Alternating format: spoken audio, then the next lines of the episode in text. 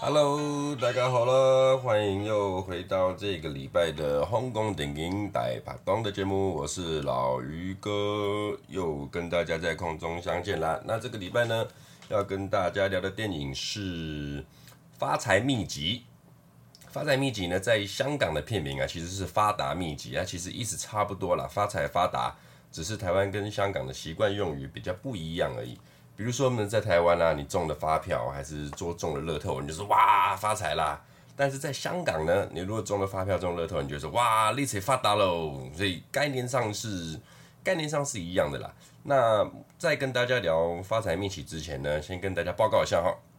上个礼拜天啊，我有跟两个好朋友一起去看了刘青云的《神探大战》。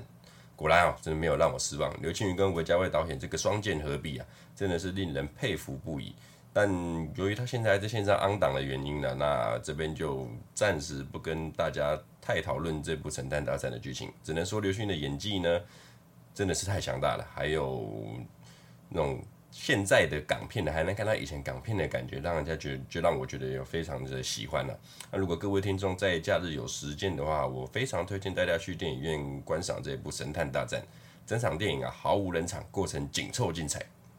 那看完《神探大战》后，也让我想起之前二零零七年啊，也是刘青云跟韦家辉导演的作品《神探》。那我现在在准备这部《神探》的资料，可能之后会这部创世佳作《神探》会在九月的下旬吧，跟大家一起来聊一下这部电影。那九月下旬，我目前自己是预计在大排档这个节目哈，可能会有一点内容上的小改版。那当然，节目主轴还是会放在香港电影的主题上面，只是可能我自己想会有一个新的元素啦，来加入节目，成为节目的新的气象。那神探呢，我可能会摆在节目小改版之后的第一集或第二集。那加入了新的风格呢，到时候是什么风格呢？这边就先卖个关子，请各位敬请期待一下。总之呢，节目我相信应该是会越来越好啦。那就请各位再持续追踪轰动电影大排档这个节目。OK，那工商时间结束，回到本周的主题《发财秘籍》这部电影呢，是在一九八九年上映的，而、啊、是由黄百鸣跟高志森两个人一起导演编剧的作品。那基本上啊，其实你讲到黄百鸣跟高志森啊，他们一起合作的内容呢，或者是剧情，肯定就已经是品质保证的了。除了剧情上的品质保证，吼。这部片的养眼度的品质也是非常保证。怎么说呢？养眼度，而且它是保证中的保保证哦。这部电影啊，头尾串联起来的女主角总共有三个人，分别是一九七九年的香港小姐冠军郑文雅，还有一九八九年香啊，对不起，一九八七年香港小姐的亚军最上镜的小姐李美凤，还有同年一九八七年的冠军杨宝玲。哇，讲个题外话哦。杨宝玲其实在我小时候，她跟叶倩文有时候我会搞不清楚啊，分不太出来，就是某个某个造型啊，某个角度上面，我觉得他们两个有一点神似。而这一部电影里面哈，居然请到了三个香港小姐来当女主角，而且还都是超级美女的，郑文雅、李美凤、杨宝玲这种三美女阵容，还都是香港小姐优胜啊！要同时出现在一部电影，真的是在我们讲在香港电影史上算是比较少出现的啦。所以我会说哈，这部电影是包含养眼度也是品质中的保证，就是这样子。那其实这部《发财秘籍》啊，在我心目中一直都是一部很很优秀的作品，但是也是一部非常不好、非常劣质的作品。为什么会讲到劣质？用“劣质”两个字呢？因为其实某种程度来讲哈，我觉得这部电影内容呢，有一点在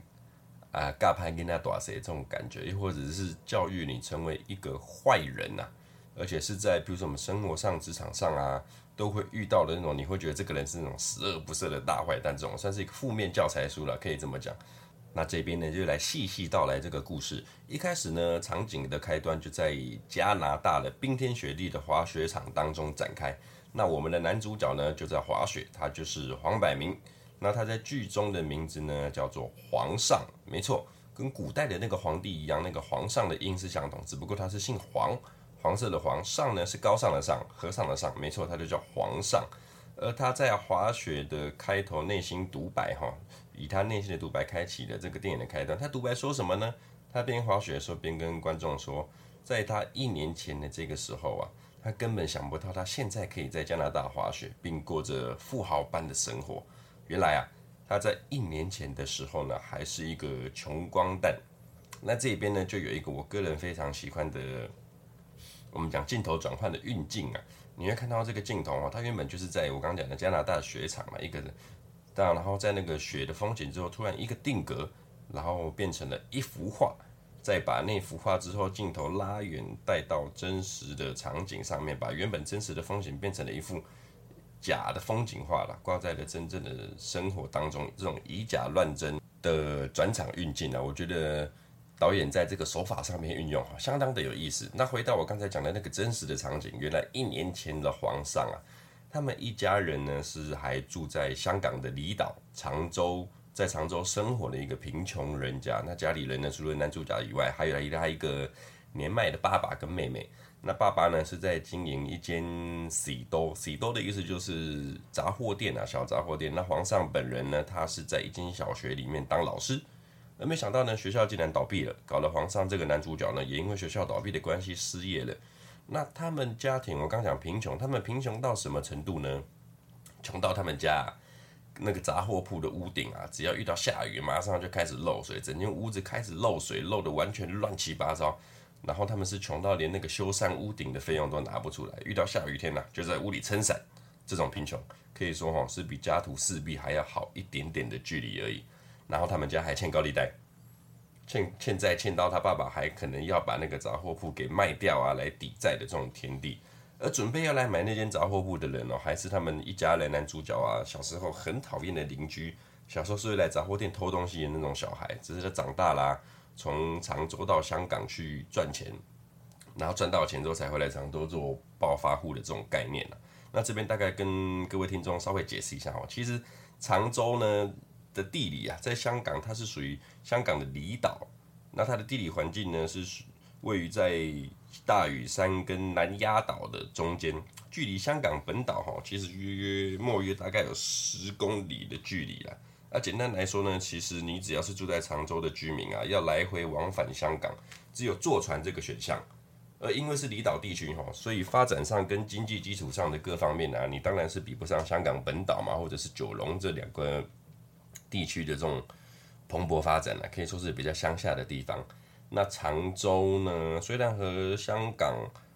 本岛，我们讲本岛，他们发展一定有程度的差落，但是它在香港哈，算是一个，也算是一个小观光胜地啊，比较有名的。像他们有一些比较著名的景点是啊，我们讲张宝仔，以前一个海盗张宝仔，后面被招安的那个海盗，他所居住的一个。洞穴、那边叫张宝仔洞，都是他藏匿宝藏跟他躲的地方。还有那边还有一个长洲的北帝庙，对，也是一个很著名的景点。什么是北帝庙呢？其实以台湾的信仰哈，北帝呢就是玄天上帝的意思，熊帝公啦，熊帝公。那长洲哈，在每年做佛诞的时候，做醮啊，我们讲做桥做醮的时候，都会举行很大的民俗庆典活动，然后也会吸引很多。比如说香港本岛的居民啊，还是外国的游客啊，当然专程搭船到长洲去朝圣、去观礼，就有点像是，比如说我们台湾东港烧王船啊，台南盐水风炮，还是说北沙墩妈祖这种，呃，我们讲地方重要的民俗祭典的这种概念的、啊。那基本上，其实你居住在离岛长洲吼，生活条件本来就相对不好。那皇上一家人还面临着欠债且失业的情况之下，他心里就非常的不服气。于是呢，他就许下了一个宏愿。他一定要赚大钱，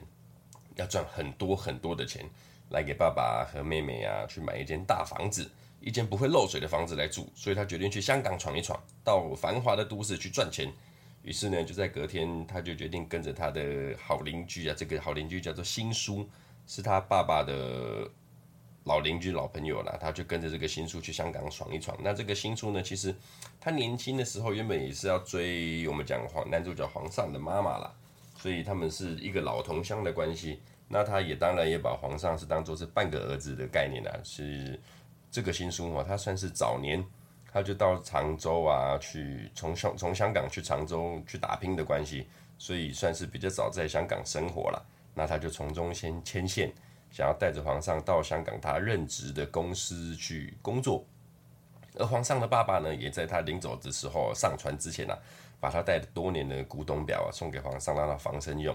啊，其实我这边注意到很多的香港电影啊，还是说香港的生活之中，你如果说异乡游子啊，要到外地打拼，还是说我们讲啊小混混啊、古惑仔闯了祸，要到外地啊跑路避难的时候，你通常看身边的亲人啊，还是长辈，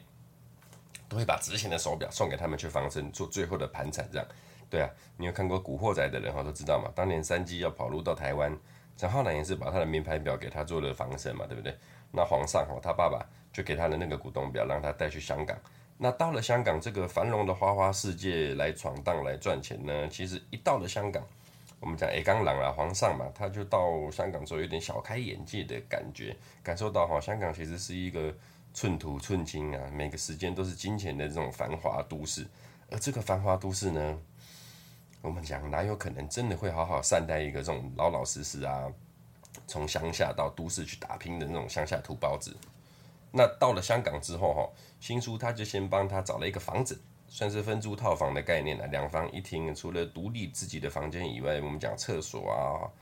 客厅啊，都是这种共用的概念。那另外一间房间的租客，总共两间嘛，一间是皇上租的，另外一间呢，租客是一个化妆的化妆小姐。那这个时候呢，皇上还没有和这个化妆小姐见到面，而是先跟新书的女儿叫做阿平见了面。那这个阿平哈。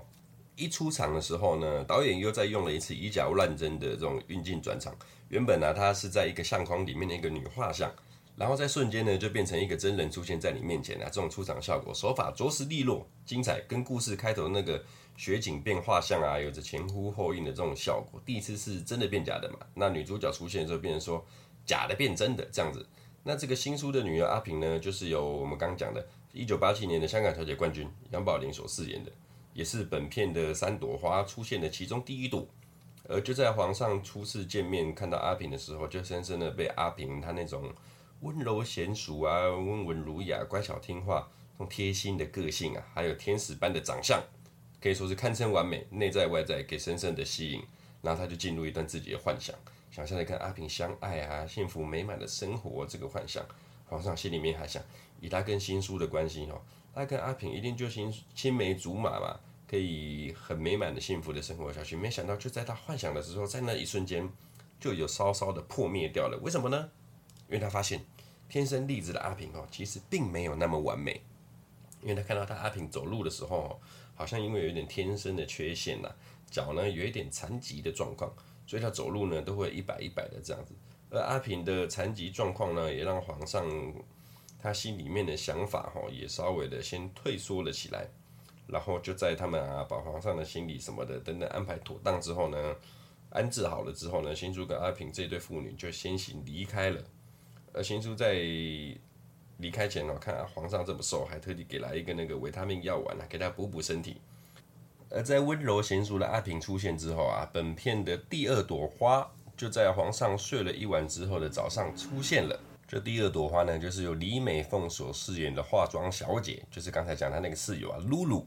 那这个露露呢，跟阿平的个性啊就截然不同了。她是一个活泼热情，而且思想极度开放的人啊。唯一跟阿平哈、哦、比较一样的，可能就是他们的外表长相啊，都是超级大美人。而露露呢，也因为思想比较开放，所以生活上呢，也我们讲稍微乱一点的、私生活。所以就在他们两个刚初次见面没多久的时候，就有搬家的工人，搬家工人送了一个衣柜上来。而就在衣柜送上来的同时，这露露呢，他就对皇上讲说：“哎，你钱掉了。”皇上呢，哎，傻乎乎的赶快拿出皮包算了一下钱，说：“没有掉啊，没有少啊。”那这个时候眼明手快，露露就从他皮包里面抽了钱出来，就对皇上说：“啊，现在不是掉了吗？” 然后就把钱哈给那个搬家工人当搬家费了。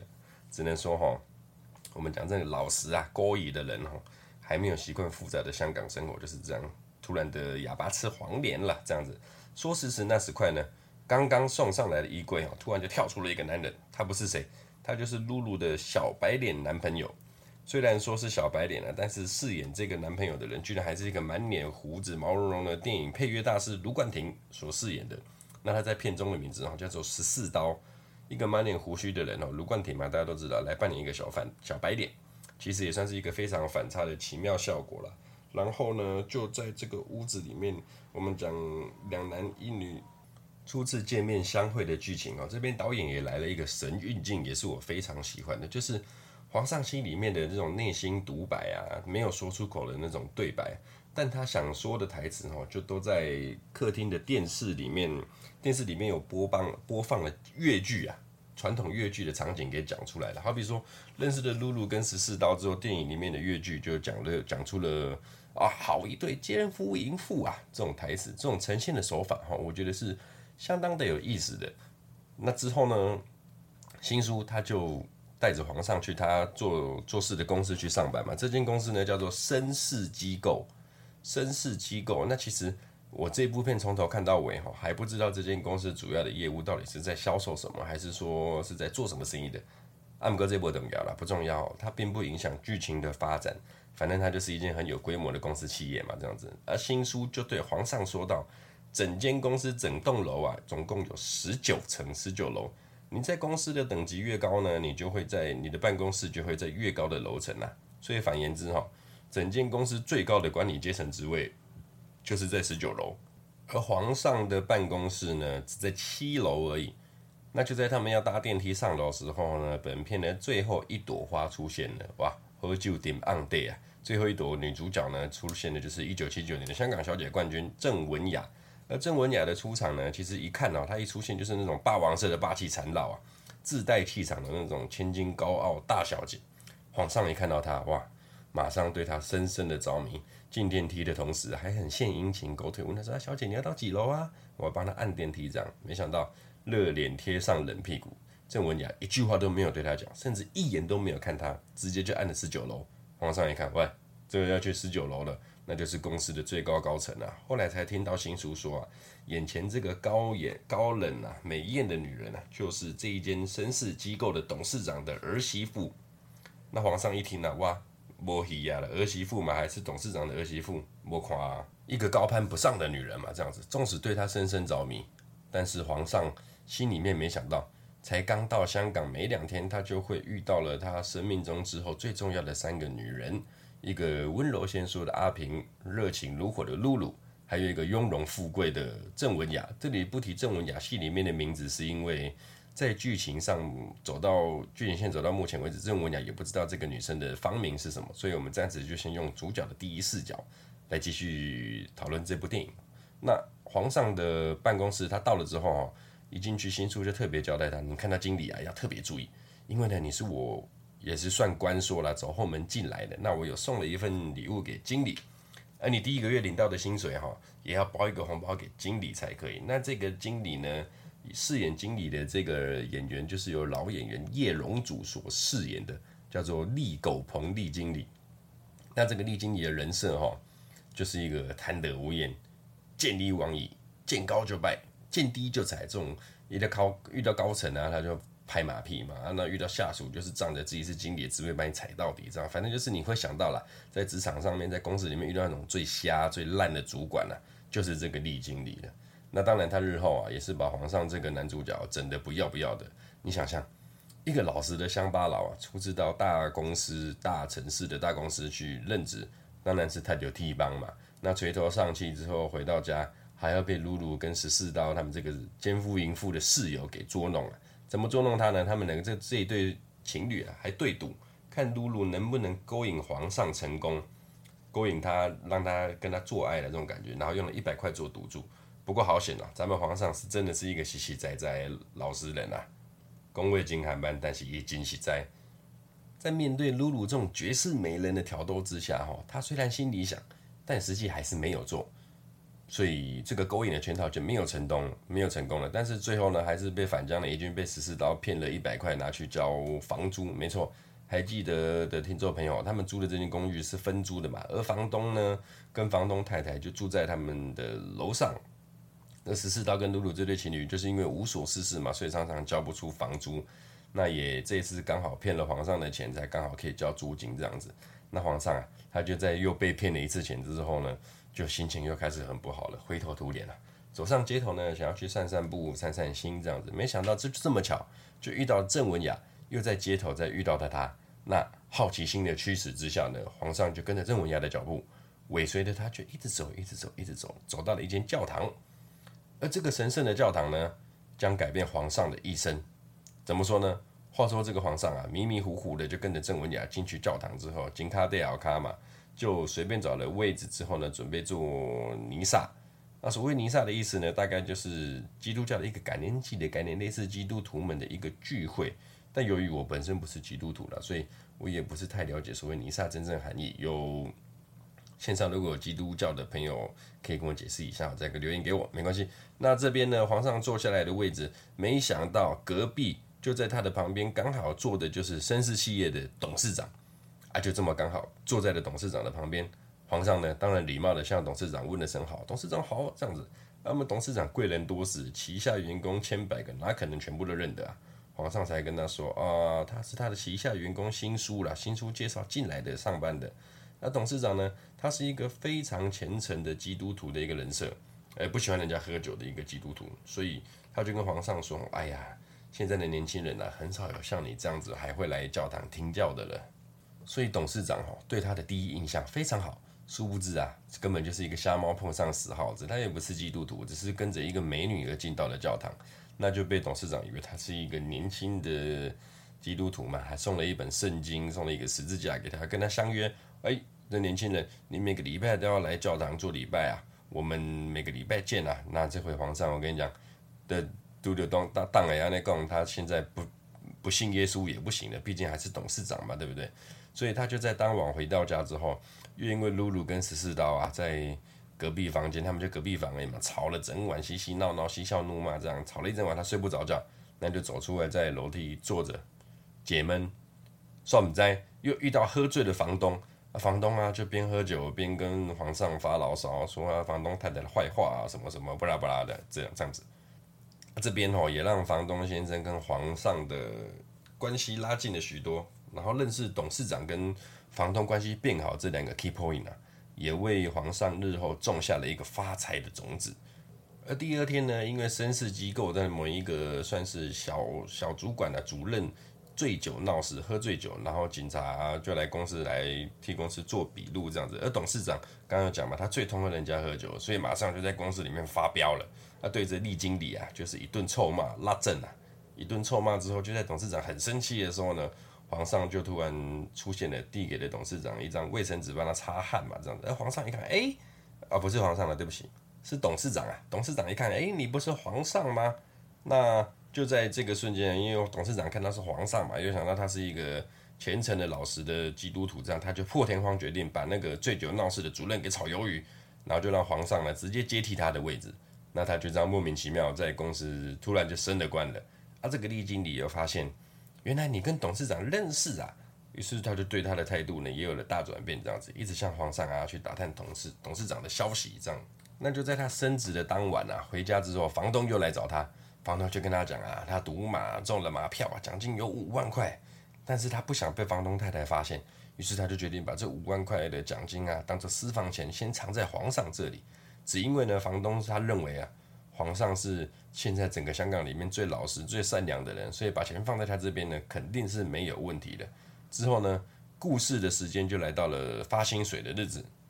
发薪水日子哦，有印象的听众应该还记得，我刚才有讲，看到发薪水的日子就要包一个红包给那个极度贪婪啊、吃人不吐骨头的厉经理。于是呢，皇上他就包了一个港币三百块的红包给他。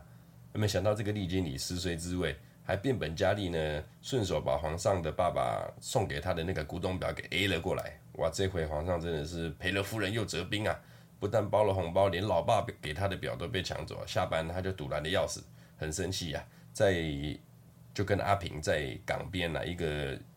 一个港湾旁边就对了，在那边跟阿平 complain 说他今天发生的一些鸟事，跟阿 Q。那心地善良的阿平啊，也是安慰着他，就起身说啊，不然我买点买些东西给你吃啦，让你消消气吧。那阿平就去买东西了，就留皇上自己一个人孤身坐在这个港湾旁边叹着气，然后数落着这个现实社会的不是这样子。那旁边呢，刚好就坐着一位老人，那这个老人也跟皇上一样，心情不好，而且是极度不好。他甚至还跟皇上说啊，既然你跟我一样很讨厌这个社会，那好吧，我们一起从这个港湾跳下去自杀算了。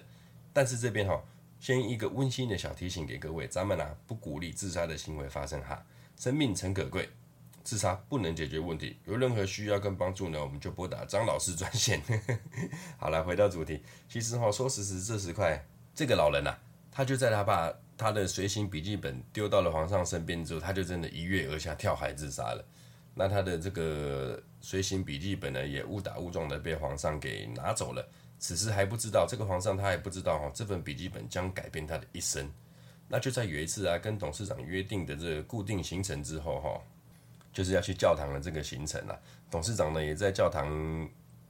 的行程结束之后呢，想说顺路要送他一程。于是呢，他就坐着董事长的车离开，就没想到董事长的儿媳妇郑文雅也在同一个车上。那想当然了啊，这个郑文雅当然是一眼都不看他嘛。但是他现在终于知道他眼前的这个梦中情人名字呢，叫做 Jenny，一 Jenny，郑文雅英文名字叫 Jenny。那就在董事长的车上呢，皇上无意间就看到了报纸，发现哈，前些日子啊，那个跳海自杀的老人，他竟然是一个大富翁，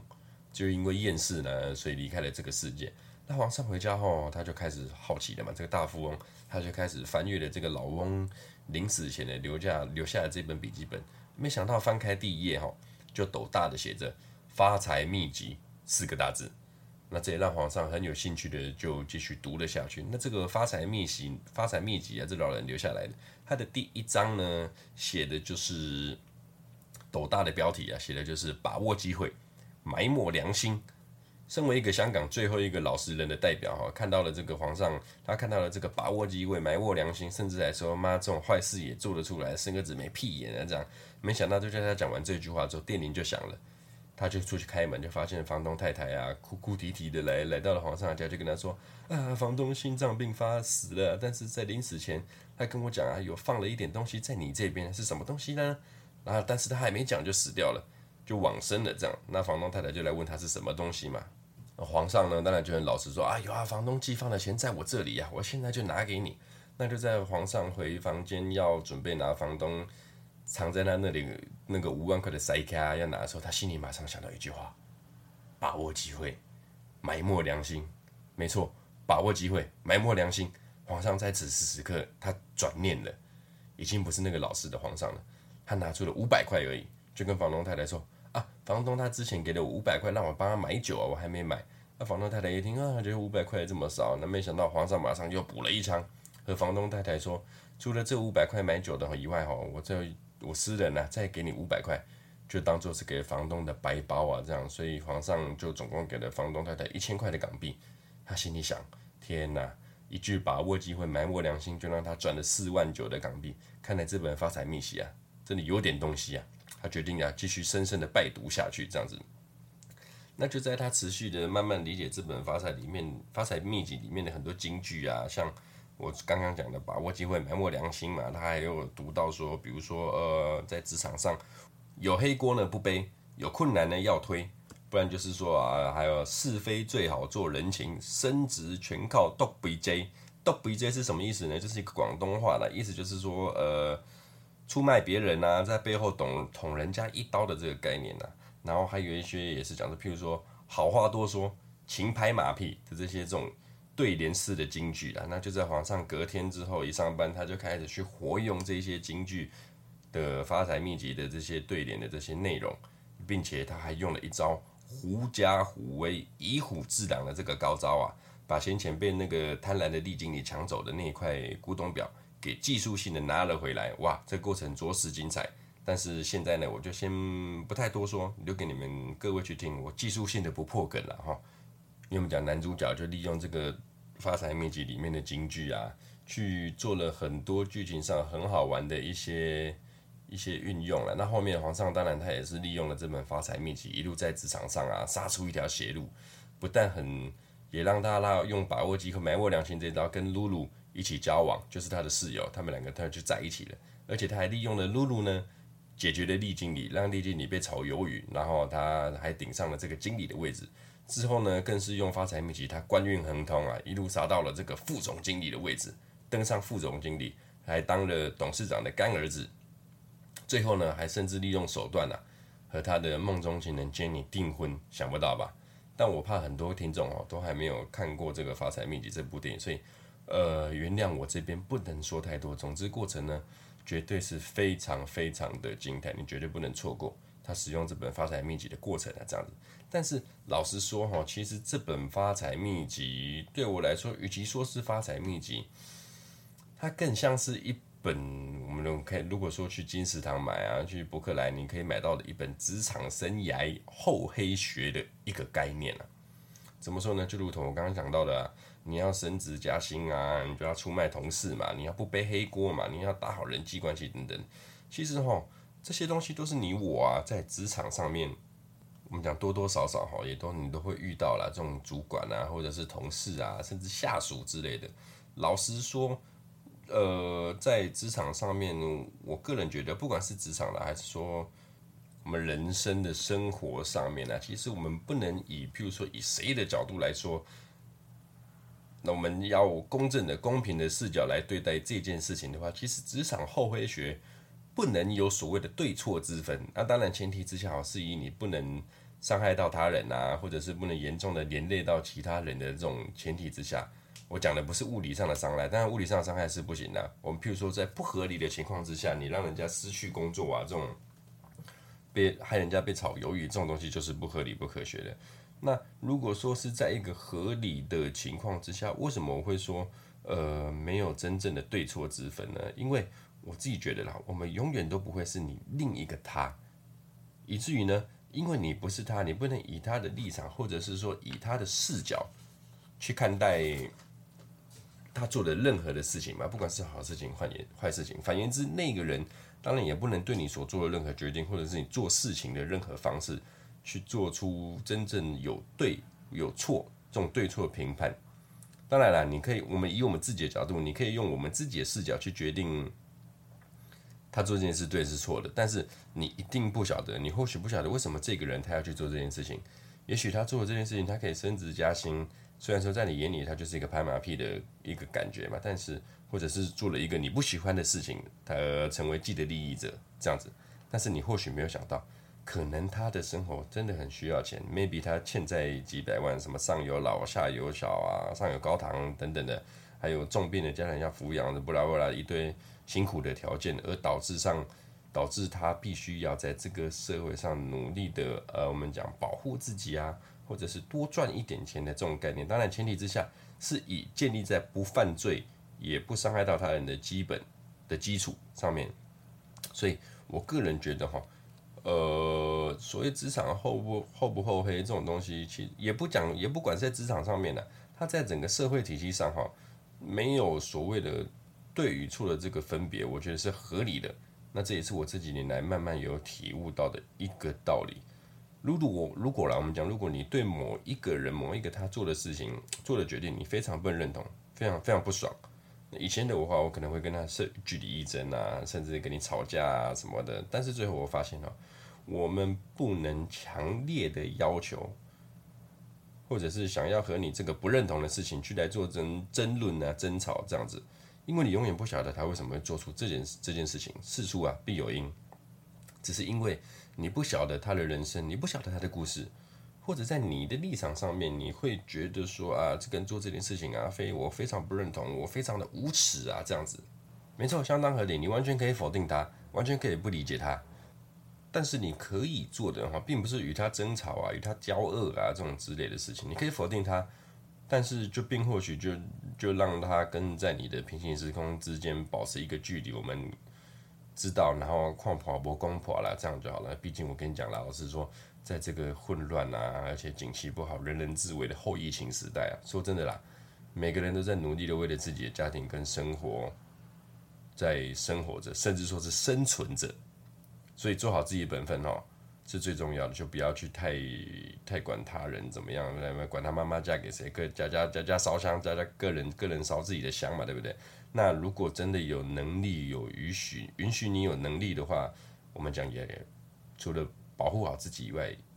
你有能力的话，也帮助这个社会，帮助一点弱势，帮助一些比你还惨的人。或许你的这一点点的小帮助啊，对他来说，也许是呃弱势老人也好啊，也许流浪动物也好啊，也许街友随便，anyway，做好自己可以的话呢，也帮助社会。最后补充一下哈，这本法彩秘籍。我个人觉得是非常好看的电影呢。那有一个不是很重要的事情，但是我觉得还是要告知你们一下，就是这部片啊，还有一位演员的参与，就是我们的影帝黄秋生，他也有参演。但是那个时候的他哈，其实就是刚进入电影界没多久了，一九八九年。所以在这部片的时候，里面老实说，黄秋生的演技他没有发挥到多少，而且他对整体剧情线的影响啊，也没有那么的重要了。只是有一点点的小关系，所以这是一个很不重要的小补充的影帝黄秋生。那整部《发财秘笈》呢，还是专注在我们讲主演黄百鸣，黄百鸣的主演演技上面相当的精彩。你可以看到他就是从一个老实人啊，慢慢变成一个可以在职场上，呃，或者是说反正从由由贫变富了，从贫穷变富有的一个心境的一个转变的一个过程的。那个演技，我觉得黄百鸣发挥的相当的好。那这一部《发财秘籍》呢，就在这个礼拜呢分享给大家。那另外跟大家报告一下哈，从本周开始啊，这个大排档的节目更新哦，会从礼拜天的早上改到礼拜一的早上和大家空中相见，会晚一天，因为我发现哈。在沉闷的礼拜一啊，礼拜一症候群呢，早上上班路上，还是说你在工作的时候？因为我本身是送货司机啊，所以每个礼拜一在工作时候都很厌世。但是呢，我发现在工作的时候，你在听 Podcast 啊，真的是一件很舒压的一件事情。但是我不是听自己的频道了，通常呢，我跟大家分享一下，我都听什么节目？比如说台通啊，台通他们在聊的很多的议题，我觉得蛮好笑的，还有。呃，负能量周记是关关关韶文跟秋叶一起主持的节目啊，像是黄浩平跟雨山的不正常爱情这些的类似的节目，在工作中啊，还是说你做家事什么等等的时间啊，听了都很开心。这边好推荐各位可以去追踪一下这些频道。那也请喜欢香港电影的听众也。可以推荐一下你其他喜欢香港电影的朋友啊、亲人啊，来追踪一下《大排档》这个节目。那我是老于哥，感谢支持，罗兰，多谢唔该晒嘛，各位。那这个礼拜呢，就跟大家介绍的电影是《发财秘籍》啊，请大家有空的话就去看喽。谢谢各位，拜拜。